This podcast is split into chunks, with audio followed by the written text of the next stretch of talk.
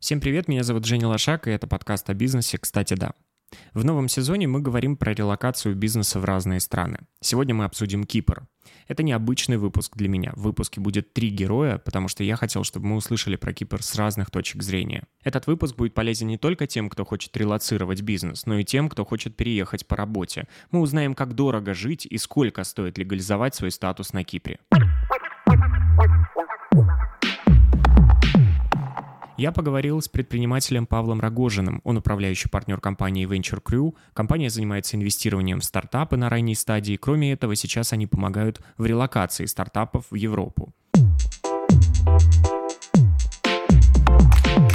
Павел, как сложно а, сегодня владельцам компаний, российских компаний, а, релацировать свой бизнес а, на Кипр? Это успешно удается делать как и крупным компаниям. У нас, например, среди клиентов есть компании единороги, есть компании трижды единороги, так и небольшие, небольшие компании. Вот вы говорите, большие компании, которые из России переводят свой бизнес, они его закрывают на территории России и заново создают на территории Кипра? Как правило, когда мы говорим о релокации, это означает э, перемещение э, основного офиса, хед-офиса, э, офиса продаж, в данном случае, ну, сейчас в большинстве случаев офисов разработки, если мы говорим про IT-компании, из одной страны в другую. Это означает не просто создание юридического лица, открытие счетов, создание какой-то инфраструктуры, чтобы эта компания могла оперировать, но и физическая релокация сотрудников, членов их семей. Для того, чтобы компания могла оперировать, выплачивать заработную плату, работая, например,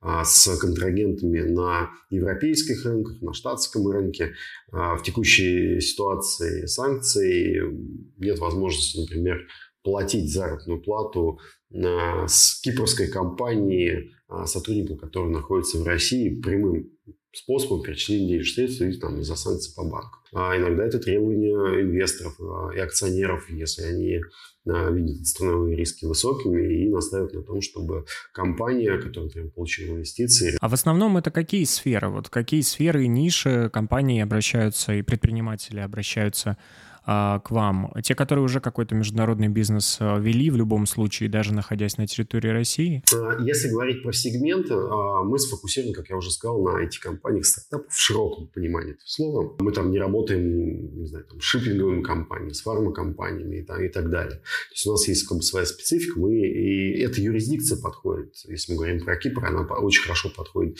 именно для IT-компаний, потому что помимо и так достаточно, э, наверное, самых э, низких корпоративных налогов. Здесь существует режим IP-Box, который позволяет для компании, которая производит интеллектуальную собственность, получать доход от продажи или реализации интеллектуальной собственности, снизить корпоративный налог с 12,5% до 2,5%, что является ну, практически самыми низкими налогами. Если мы говорим про масштабы бизнеса, стадии развития, то, конечно, релацироваться компанию, у которой вся, вся клиентская база, вся выручка, ну, если мы говорим про Россию, находится на российском рынке, то а, для них это будет э, либо невозможно, либо какая-то фейловая ситуация, потому что а, выручку от своих клиентов они не смогут перевести а, никаким, опять же, прямым способом на счет кипрской э, компании для того, чтобы платить своим сотрудникам заработную плату. Вы уже сказали про налоги. Можете поподробнее? 12,5% это корпоративный налог. Это как у нас э, какой налог? НДС? Нет, это налог на прибыль. А, то есть доход, да, доходы минус расходы. А, на, на острове ну, также действует а, режим НДС, VAT, это ставка 19%. Э, платится так же, как и в России. Ну, то есть есть входящий НДС, есть исходящий НДС. А при расчетах с э, компаниями или контрагентами в Евросоюзе действует режим ВАТ-ВЕС, но фактически ставка НДС обнуляется. Вот. При условии, что услуга не оказывается на территории Кипра. Сейчас э, я правильно понимаю, что вот ну, IT-компании, им вообще как бы какая разница, где сидеть, но понятно, что э, в первую очередь, наверное, они будут на, на какие-то инфраструктурные решения смотреть, на какой-то э, потенциал в инвестировании их продуктов.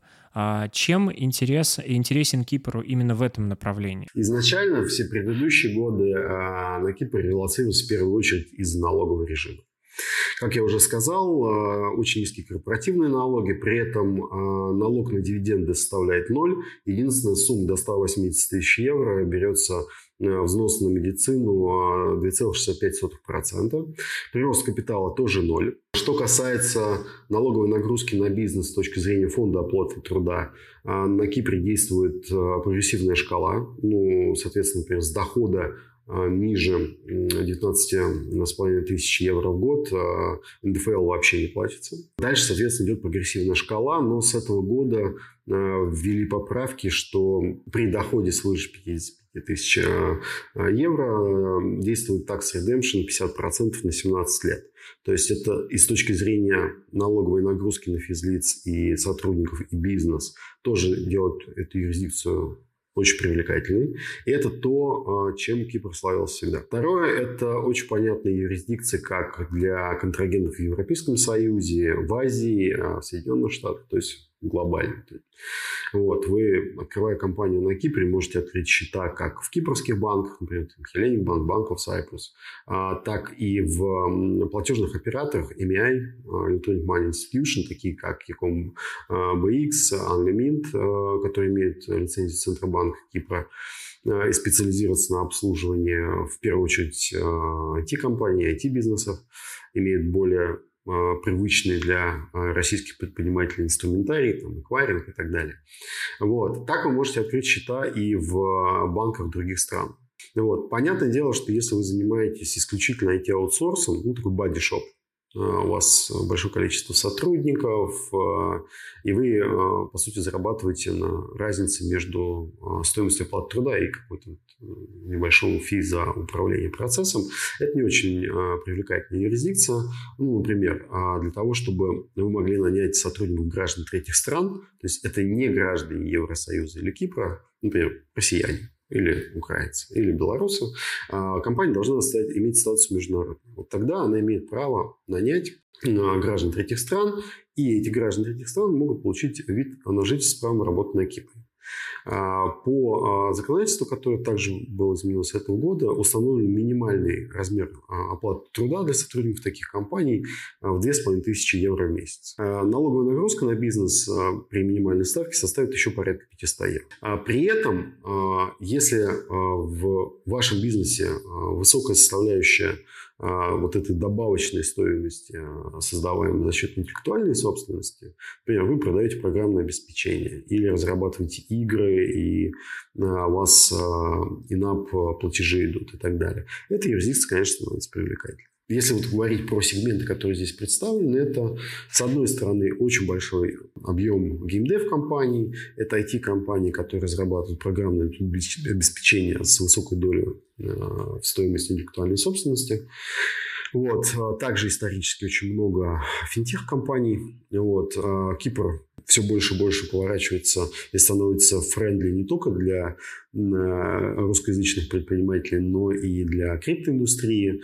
А, если говорить про комьюнити, а, до двух, не знаю, уже трех, наверное, волн иммиграции в этом году, а, именно из IT-индустрии э, из России, на Кипре был самый большой, наверное, в мире русскоязычный комьюнити. А если говорить о таких проектах, как e-commerce, например, то есть те проекты, которые там, условно будет как-то инфраструктурно улучшать э, логистику доставки продуктов, еще что-то. И здесь есть технология, безусловно, здесь есть IT, но, э, но этот рынок, он как бы будет, они будут активно работать непосредственно на рынке Кипра. То есть получается, что для них это не так привлекательно. Да, да, вы, вы здесь правы, потому что э, Кипр это небольшой остров, э, небольшое население, и для такого масштаба, ну, такой географии, такого плотности населения, то, к чему мы привыкли с точки зрения востребованности e-commerce, там, служб доставки, а здесь такой потребности а, ее нет. Да, при этом очень э, развита локальная доставка. Здесь действуют службы доставки Bolt, э, Volt, э, Foodie. Это я вот называю такие глобальные такие известные франшизы или европейские известные франшизы. Вот. А, такси Bolt также представлен. Ну, то есть какие-то вот такие инфраструктурные службы, которые имеют отношение к сегменту e-commerce, они здесь представлены уже. Но для всего остального как бы большого пространства, то есть рынка, да, с точки зрения потребителя, его, его, к сожалению, нет. Сколько нужно по времени для того, чтобы уже официально какие-то документы получить на руки? Какие документы потребуются? Может быть, какие-то самые основные, не все, ну, в общем, чтобы понять, насколько это все сложно и сколько денег потребуется? Если мы говорим о релокации бизнеса. Этот процесс можно начать не прилетая на остров. А для этого необходимо сначала зарегистрировать компанию. А процедура может занимать там, от 10 дней там, до там, официально 2-3 недель. Документы готовятся э, и подаются удаленно с помощью какого-либо из регистраторов. Э, для этого вам потребуется регистрационный адрес для компании, а вам потребуется устав. Мы в своей практике крайне рекомендуем переводить устав на английский, потому что он регистрируется на греческом языке, и официальный а, язык на острове греческий. А, мы рекомендуем переводить на английский, заверять его на английском. Он потребуется в дальнейшем при работе, там, при открытии счетов, прохождении каких-либо KYC, ML процедур в различных организациях. Предварительно проверяется доступность, свободность имени для регистрации, это занимает там пару дней. Вот, потом подаются документы, и как только получены документы Э, из регистратора и сертификата регистрации компании, э, будущий директор может прилетать на остров, чтобы э, реализовать процедуру получения статуса международного. Значит, для получения статуса международный необходимо будет заверить афидавит в суде, а также там дополнительно подготовить пакет дополнительных документов. Из важных моментов потребуется офис минимального присутствия. Это либо будущий офис, где будут э, сидеть, работать сотрудники компании, э, либо можно взять временный офис. Э, он не должен совпадать с офисом кого-либо из учредителей сотрудников компании. Подаются документы, э, еще там буквально через 10 дней получаете статус э, международной компании, и после этого можно уже привозить на остров сотрудников и оформлять им ВНЖ с правом работы. Для получения ВНЖ с правом работы вам потребуется. Первое. Справка об отсутствии судимости на сотрудника, ну и на всех членов семьи, которые, семьи, которые будут релацироваться старше 14 лет. А загранпаспорта мы рекомендуем сроком от двух лет, потому что стандартно подается ВНЖ для сотрудников ВНЖ с правом работы на два года, с августа месяца можно подавать на три года, поэтому чем больше у вас срок действия паспорта, тем больше вы получите ВНЖ. При очень коротком сроке действия паспорта вы можете получить отказ. А справка по несудимости, достаточно ли просто выгруженной справки из госуслуг или она должна быть заверена? Все документы, выданные Российской Федерации, должны быть с нотариально заверенным переводом. Если документы какие-либо э, выданные Беларуси, Украины, какой-либо другой страны, они еще требуют апостиль. Учитывайте это в сроках подготовки и сбора документов. Помимо э, паспортов, справка об судимости, потребуется э, диплом о высшем среднем специальном образовании, свидетельство о браке, свидетельство о рождении детей. Ко всем этим документам относительно перевод заверение действует единое правило. Когда вы прилетаете на остров, вам необходимо будет сдать анализы. Это анализ крови, флюорография, заверить э, в сертифицированной клинике. А, ну, можно, конечно, подождать очередь 2-3 месяца в государственную клинику, но можно заплатить 50-60 евро и в, сделать в клинике и за 20 евро заверить. Там, в течение суток-двое. Ну, это довольно большой объем, и он не сравним, например, вот мы в прошлом выпуске обсуждали Узбекистан. Ну, там, считайте, вообще просто ничего не надо. И, вот исходя из того, что вы перечисляете, вплоть до сдачи крови. Ну, это мы только начали. Помимо сдачи анализов потребуется контракт долгосрочной аренды жилья сроком от одного года. Такое жилье мы не, нельзя арендовать а, у тех, кто его приобретал с целью получения ПМЖ, потому что, как правило, приобретались со сниженной ставкой НДС, и, а, как следствие, миграционной службы будет получен отказ. Ну, потому что жилье уже приобреталось цели ВНЖ, там, ПМЖ и так далее. Поэтому проверяйте документы, титул на собственность, кому принадлежит, какой цели приобреталось и так далее. И с этим пакетом документов назначается а, appointment в миграционной службе, Э, приходите, сдаете биометрию и выходите уже с такой бумажкой, на которой напечатан IRC номер. Э, Alien Resident Card. Этот э, номер впоследствии будет напечатан такой пластиковой карточкой, которую в обычном обиходе называют Pink Slip. Розового цвета. По сути, с этой бумажкой вы уже получили ВНЖ Кипра, можете влетать и вылетать по ней с острова. Если делать это через агентство, вот сколько будет стоить подготовка всех этих документов, вот если мы начнем с первого этапа, когда еще э, предприниматель не приехал на Кипр, и вы там занимаетесь открытием э, компании. И вот э, второй вариант — это если они все это будут делать самостоятельно. Регистрация компании с открытием банковского счета порядка там трех 4 тысяч евро, а получение статуса международный 1880. Почему называю порядок? Потому что будет очень сильно зависеть от состава услуг. Там нужен регистрационный адрес, не нужен. Нужно заверение устава на английском, не нужно и так далее. Это как бы некие опции, которые вы выбираете в процессе. А, оформление ВНЖ для сотрудника а, с правом работы 3,5 тысячи там, с копейками. Для члена семьи а, порядка 1800. Если человек уже уехал, у него нету на руках заверенных, он предприниматель, но он уехал. В случае, если а, это документы выданы Российской Федерацией, то нотариально заверенный перевод этих документов можно сделать на Кипре. А, ну, то есть зашли как бы на госуслуги, заказали справку. Здесь есть возможность такую справку а, получить заверенный перевод. Спасибо, Павел. Да, Евгений, спасибо за предложение записать подкаст и удачи. Не забывайте подписываться на нас и ставить лайки, потому что это правда помогает подкасту продвигаться. Прямо сейчас поставьте лайк на той платформе, где вы нас слушаете.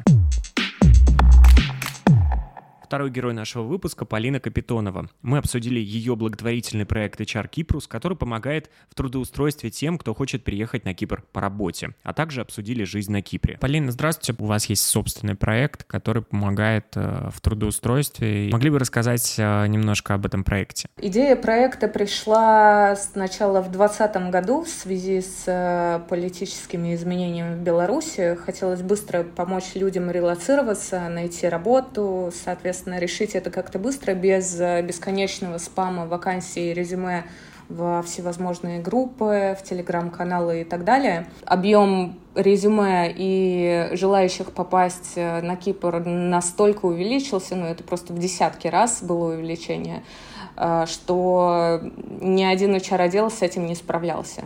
Ну и, соответственно, решали, поскольку я сама HR, э, мы решали проблему бизнеса, как сократить э, ручную обработку резюме, когда мы базово понимаем то, что человек на позицию не подходит. То есть матч происходит по категории позиции, зарплата, владение английским языком, а, готовность к релокейту либо удаленка, и, соответственно, в каждой позиции есть свой определенный стек. Ну, то есть э, для разработчиков это как никогда актуально. Это не только касается IT-сферы, то есть есть какие-то другие профессии, которые тоже могут быть освоены специалистами из других стран? Мы покрыли индустрию IT и digital. То есть к digital у я отношу маркетинг-специалистов, performance-маркетинг, CPA, affiliate и все, что с этим связано. Я правильно понимаю, что это все равно как бы бизнес-проект, э, и э, какую-то комиссию вы платите, вам платят, точнее, за э, трудоустроенного человека. То есть абсолютно такая HR-история. А, нет, это абсолютно благотворительный проект, волонтерская история. То есть мы ничего на этом не зарабатываем. На сайте можно найти ссылку на донат, но в первую очередь мы хотели решить... Я и свои проблемы решала, поскольку я все-таки работала и работаю в компании, э, используя вот этот вот инструмент. И одновременно хотелось помочь огромному количеству людей, которые искали работу. Поэтому Пока у нас монетизации нет, но мы к этому идем. Расскажите, вот уже довольно много людей, даже вот среди моих знакомых, э, оказались на Кипре. Не, ну, довольно небольшой, мне кажется, все-таки остров для такой огромной миграции. Не чувствуете ли вы, что уже хватит, вот как бы пора прекращать и а, закрывать возможности въезда всем, потому что уже вам будет тесно? На самом деле такие опасения есть только у ребят, которые релацируются совсем недавно. Ну, то есть я понимаю, с чего возникает такой вопрос. А, да, остров маленький, но дело в том, что, во-первых, здесь э, государственный сектор идет навстречу, он всячески поддерживает эту релокацию, предлагает всевозможные меры, льготы по налогам для таких специалистов, которых мы перевозим. Это, во-первых. Во-вторых, э, инфраструктура здесь, на острове, развивается быстрее, чем, допустим, э, сравнить в той же России. Я вижу сама, как быстро строятся дома, как быстро они сдаются. Да, ценник вырос, но, э, в принципе, он не выше, чем в обычный туристический сезон до этого. Открываются новые школы, сады, новые страховые компании, ну, то есть все достаточно развивается. Да, стало больше пробок, но мне кажется, это единственное, что вот так вот заметно с первого взгляда. Какие бы вы районы назвали там самыми дорогими, а какие, в которых можно вполне себе нормально жить и дешевле, чем э, в той же России? Самый дорогой район на Кипре считается Лимассол, его округи. Э, Причем это не столица, столица это Никосия, но Лимассол, он прям центр IT-кластера, поэтому здесь и ценник, соответственно, завышенный. Если говорить про самые дешевые, то, скорее всего, это ближе к Никосии и к Айнапе. Но если мы считаем Айнапу туристическим городом, то Никосия это все-таки столица, но там можно найти квартиру до 1000 евро. Проблема только в том, что вы будете ездить до моря на машине но и в качестве инфраструктуры садов и детских школ там гораздо больше опций. Какой порядок цен, я не знаю, там может быть какая-то продовольственная корзина, вот вы там сколько тратите на еду, а, если не ходить в ресторан, если ходить в ресторан, вот какие-то такие э, цены уже непосредственно жизни в, на Кипре. Можете озвучить? Ну, давайте я буду рассказывать, да, про свой случай. А, у меня семья четыре человека, два ребенка, я и муж. А, продовольственная корзина раз в неделю – это около 150 евро.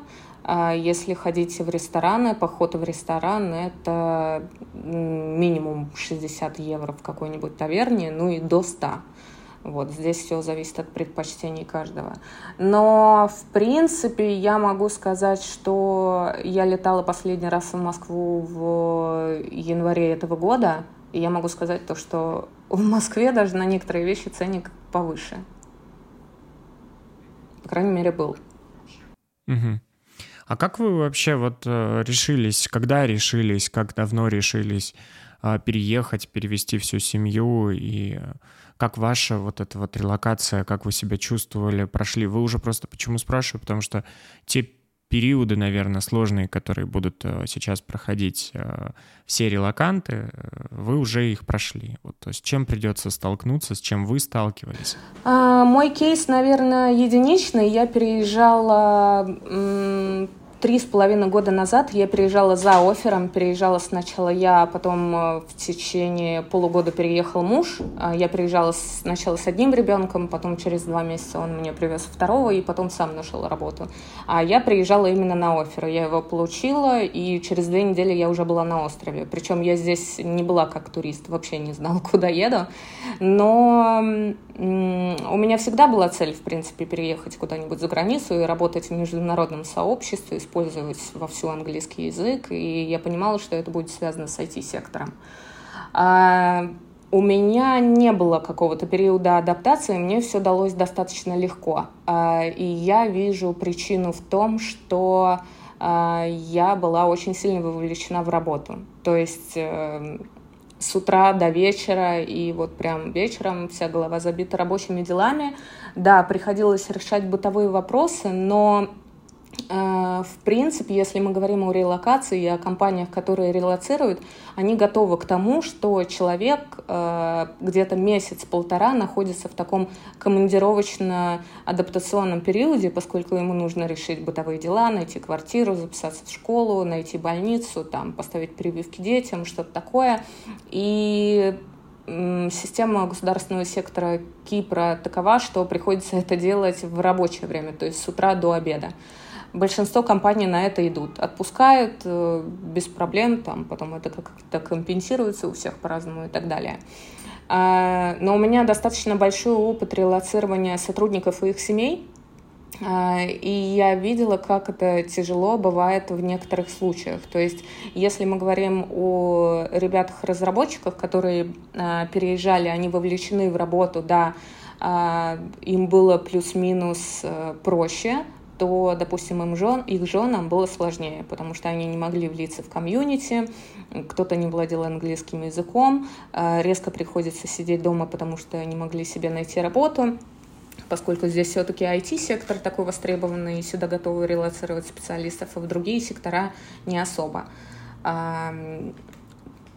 сталкивались с различными трудностями. Во, во многих компаниях это решалось по-разному. Например, в своей мы интегрировали психологическую поддержку, которая распространялась и на сотрудников, и на их семьи. Они брали психологов. Мы мониторили количество обращений по определенным тематикам, то есть а, там в период адаптации, какие-то взаимодействия со второй половиной и так далее. А, плюс создавали комьюнити непосредственно для жен, для того, чтобы их э, здесь чем-то занимать на острове. В этом году было принято также правительством а, определенный закон, э, который позволяет женам уже устраиваться на работу, там не обязательно с вот этим вот установленным э, лимитом в две с половиной тысячи гроз евро. То есть их можно нанимать уже и на меньше. То есть это распространяется, я правильно понимаю, не только на жен, но и на мужей, как бы когда жена трудоустроена. Да, да, да, да, да, да. Это так называемая visitor spouse, а, по которой находится dependent, то есть а, супруг или супруга основного работника, да, и он, соответственно, может найти себе работу, используя эту визу. А как вот вам удалось, э, какие вообще условия для э, при переезде для детей? То есть их тоже нужно как-то им ВНЖ какое-то делать, как это просто устроено? Вот вы переехали, вы говорите, потом перевезли детей. А с чем столкнутся те, кто переезжает с детьми? Э, с тремя, с двумя, с одним? С поиском школы, с поиском больницы. И если маленькие дети, кто-то ставит прививку, то, соответственно, здесь тоже нужно искать вот эти вот э, клиники и, соответственно, педиатра, который будет ставить эти прививки. А это платно все? То есть школы, садики, клиники? То есть или они могут получить какой-то статус при переезде, если, например, один э, член семьи трудоустроен? Когда устроен один член семьи, то чаще всего делают страховку на всю семью, поскольку это обязательное условие для того, чтобы оформить визу. А, страховка здесь такая, что а, вот, допустим, когда я приезжала, система ГИСИ еще не была внедрена, у всех компаниях были просто страховки, и, соответственно, работники ходили к врачу, получали консультацию, получали список лекарств, которых нужно купить. То же самое происходило и с супругами, и с детьми. А, и потом приносили просто клеймы, эти клеймы возмещались страховой компанией. То есть практически все всегда покрывалось, кроме каких-то а, важных дорогих анализов там гормональной и прививок. Потом уже в течение какого-то времени внедрили систему ГИСИ. Это медицинская система, которая включает в себя достаточно много врачей и клиник, а, они такие, ну, то есть они платные, но просто они входят в эту систему. И, соответственно, вас прикрепляют к определенному терапевту, который выписывает вам направление по всем остальным врачам. В этом случае э, там плата получается по приему и по лекарствам вообще копеечная. Ну, то есть вот последний раз я болела, мне антибиотик выписали за 3 евро. 3 евро я отдала вместо 60, что-то такое. А школы и детские сады, то есть э, это же все уже либо платное, либо государственное. Как с этим быть? Здесь в основном, да, отдают в частные школы. Есть частные русские школы, есть частные а, английские школы, есть и греческие частные сады и школы в том числе. Да, в основном отдают именно в них. Если мы говорим о ребятах, которые переезжают русскоговорящие, то, естественно, они предпочитают русскоговорящие сады сначала для того, чтобы дать э, ребенку какое-то время на адаптацию. Но у меня был другой случай. Я дала сразу в англоговорящую школу, и у меня дети достаточно быстро заговорили по-английски и по-гречески. Ну а вот э, их как-то нужно было оформлять детей, или они просто как э, такой придаток родителей? Да, они как придаток родителя. То есть э, оформляется рабочая виза сотрудника, а вся его семья идет депендентом. Э, визы детям делаются на год, и жене, соответственно, на год. Они обновляются раз в год. Сотруднику чаще всего делается на два года, и сейчас вот с июля этого года стало э, возможно делать на три года. А вот как быть в ситуации, когда, например, сейчас там молодой человек с девушкой, но они еще не расписаны, а, и вот ему пришел этот офер, ему нужно быстрее расписаться с ней, чтобы вместе с ней релацироваться чтобы получить все эти преимущества? Это самый простой способ, да, который, э, который позволит им непосредственно здесь уже на месте получить визу, да. Но иногда бывает такое, что приезжают просто с девушкой, расписываются здесь непосредственно в посольстве, э, там либо берут справку из ЗАГСа, заказывают ее, и вот эта вот справка из ЗАГСа, она считается как бы гражданским браком, по которому можно тоже сделать визу депендента. Как вообще, в принципе, перемещаться с Кипра? Э, ты приехал на Кипр, и там оттуда все очень дорого, или наоборот, там нормальное авиасообщение, можно летать и по Европе, и в разные другие страны? Как обстоят дела с билетами и со стоимостью? Ну вот я летала год назад э, в Австрию э, туда-обратно за 26 евро. Сейчас я лечу в Париж завтра, туда-обратно 90 евро. А в конце октября я лечу в Загреб за 60 евро туда-обратно. А есть знакомые, которые летали в Рим за 9 евро. А, во-первых, здесь дешевые билеты, а, здесь лоукостеры Ryanair и Wizz Air. Да, бывают дорогие билеты. Например, в августе я летала в Софию за 250 уже евро, но это был high season, и я покупала там буквально за два дня. А, но если брать, допустим, за два месяца, то цены очень приятные. Сложность в том, что нам приходится делать визы Шенгена до сих пор, но их выдают достаточно спокойно, достаточно быстро. И я получаю всегда в австрийском посольстве, подаю за две недели, всегда все готово дают мне и моей семье. То есть э, для этого не, нет необходимости уже, если у вас есть ВНЖ, лететь э, в Москву, чтобы получать?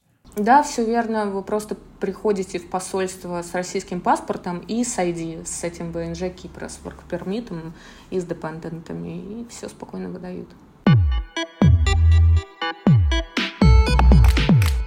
Также хотелось бы напомнить вам, что у нас есть на сайте возможность поддержать нас в виде донатов.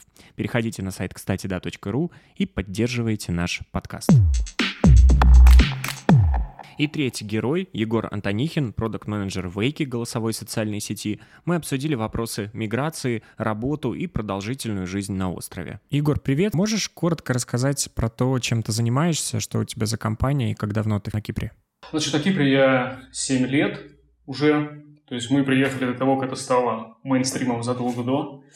Вот, и приехали просто, просто потому, что была возможность. Я тогда уже работал удаленно, а, работал проектом в компании, которая на тот момент являлась а, российской, вот, но а, она являлась частью, частью большой американской компании. Потом бизнес в России был ликвидирован, соответственно, я стал сотрудником американской компании, вот, которым сейчас и являюсь. Я занимаюсь управлением продуктом. Это стартап, социальная голосовая сеть. Вот. И, собственно говоря, получилось так, что у нас вся команда распределенная, поэтому мы отлично существуем, находясь в разных точках земного шара. Как тебе вообще вот 7 лет назад э, далась э, иммиграция, скажем так? Ты же из Москвы, из России уезжал? Да. Ну, смотри, к тому моменту уже, получается, работа была удаленная, да, то есть э, во многом ничего для меня не изменилось. То есть у меня не было какой-то тоски по офису, да, люди, с которыми я работаю, я с ними во многом провожу время, а, ну, онлайн, я имею в виду, как с друзьями в том числе, вот, и переезжали мы с супругой, я думаю, что если бы я переезжал один, это было бы гораздо сложнее, вот, то есть какую-то часть своей социальной жизни я вывез с собой, плюс ко всему Кипр всегда являлся очень большой точкой притяжения для российских туристов, вот, поскольку отношение к а, русскоязычному населению здесь просто прекрасная. Соответственно, у нас не было никакой проблемы с тем, что практически круглый год к нам приезжают друзья, приезжали. А мы, да, посчитали, за первый год у нас ночевало 56 гостей. Вот. Да, и при том, что это был не какой-то огромный дом, это были просто снятые апартаменты. Вот. Мы были крайне гостеприимны. А, на следующий год мы уже были менее гостеприимны, вот, потому что поняли, что это такое.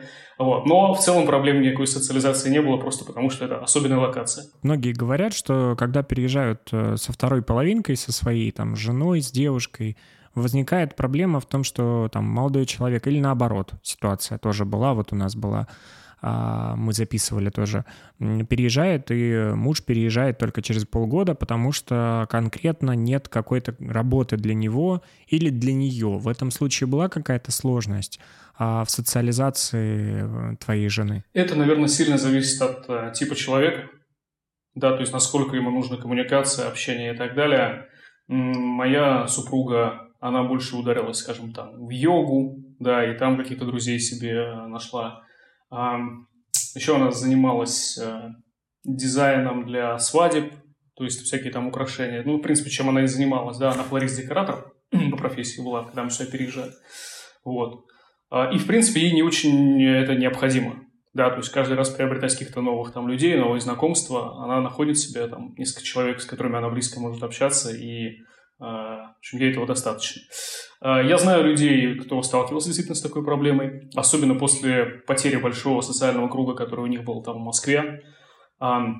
Ну, решается это всегда одинаково. Либо ты находишь работу, да, и, соответственно, через работу приобретаешь знакомства, а, либо ты становишься социально активен в плане того, чтобы посещать разные там, спортивные мероприятия, а, кружки, там, ходить на виндсерфинг, не знаю, кайтбординг, а, играть в волейбол. Недавно моя троюродная сестра переехала, и вот она приобретает знакомых, в том числе через еженедельные тренировки по волейболу. Такой вариант есть. А как э, быстро ты понял, что это вот все, теперь это твой дом, и э, знаешь, как э, не воспринимаешь ли ты Кипр до сих пор как что-то временное, и там не планируешь ли переехать куда-нибудь в другую страну? Когда меня спрашивают, я по поводу переезда, я все время даю один совет, чтобы это никто не воспринимал как...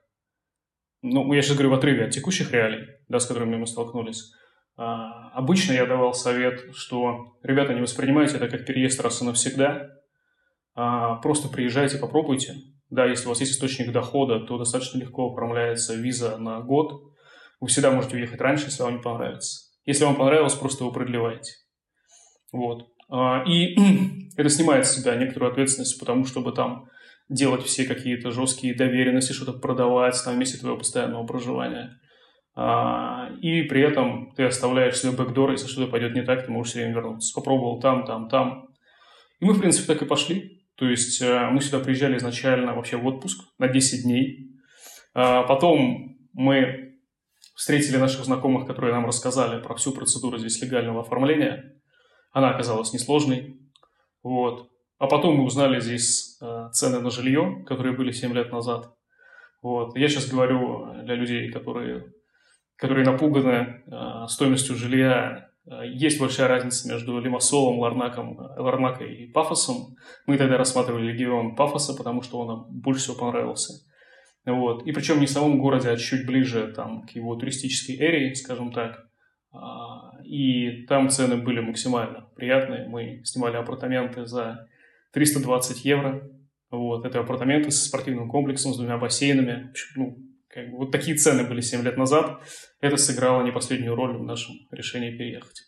И мы дали себе тогда, э, дали тогда себе, получается, вот именно на год. Год посмотрим, как оно пойдет. Проживем полный цикл, непростую кипрскую зиму, потому что здесь есть нюансы с этим, с погодными условиями.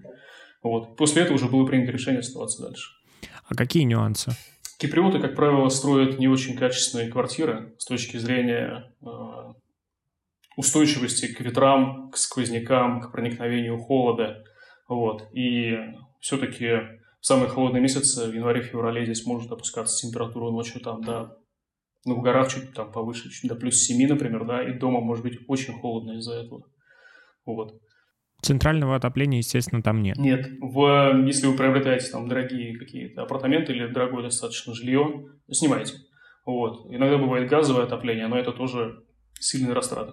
А какие сейчас районы? Вот вы сказали, что тогда это был Пафос, да, вот недалеко от Пафоса.